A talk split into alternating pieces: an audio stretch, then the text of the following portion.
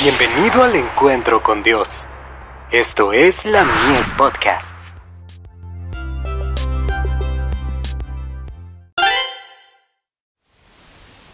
Cada día con Dios.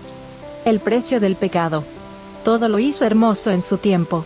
Eclesiastes 3, verso 11. Dios desea que veamos la hermosura natural del mundo. Desea que la veamos y eduquemos a nuestros hijos para que vean que es una expresión del amor de Dios por el hombre.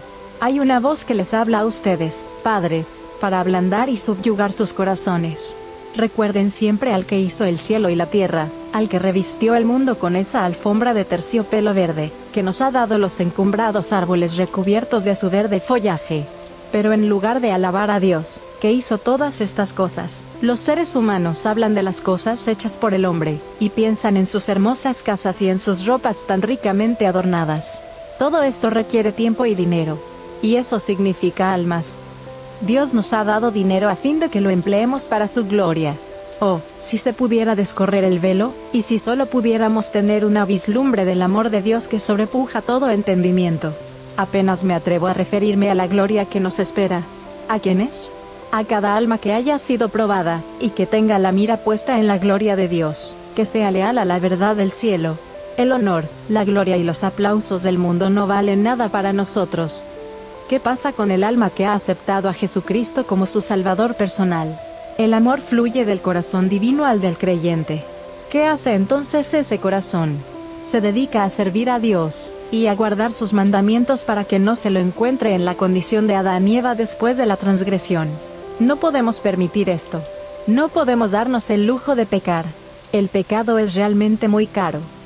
Queremos entrar por las puertas de la ciudad eterna.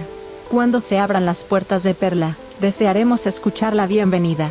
Queremos que ciña nuestra frente, la corona de gloria inmortal. Queremos recibir la túnica tejida en el telar del cielo, tan blanca que no hay blanqueador en la tierra que pueda lograr su pureza. Queremos ver al Rey en su hermosura y contemplar sus incomparables encantos. Les ruego que depositen sus tesoros en el cielo, líbrense de todo lo que confunda la mente, y les impida establecer la diferencia que existe entre lo sagrado y lo común. Manuscrito 20, del 18 de marzo de 1894. El cuidado del padre por sus hijos.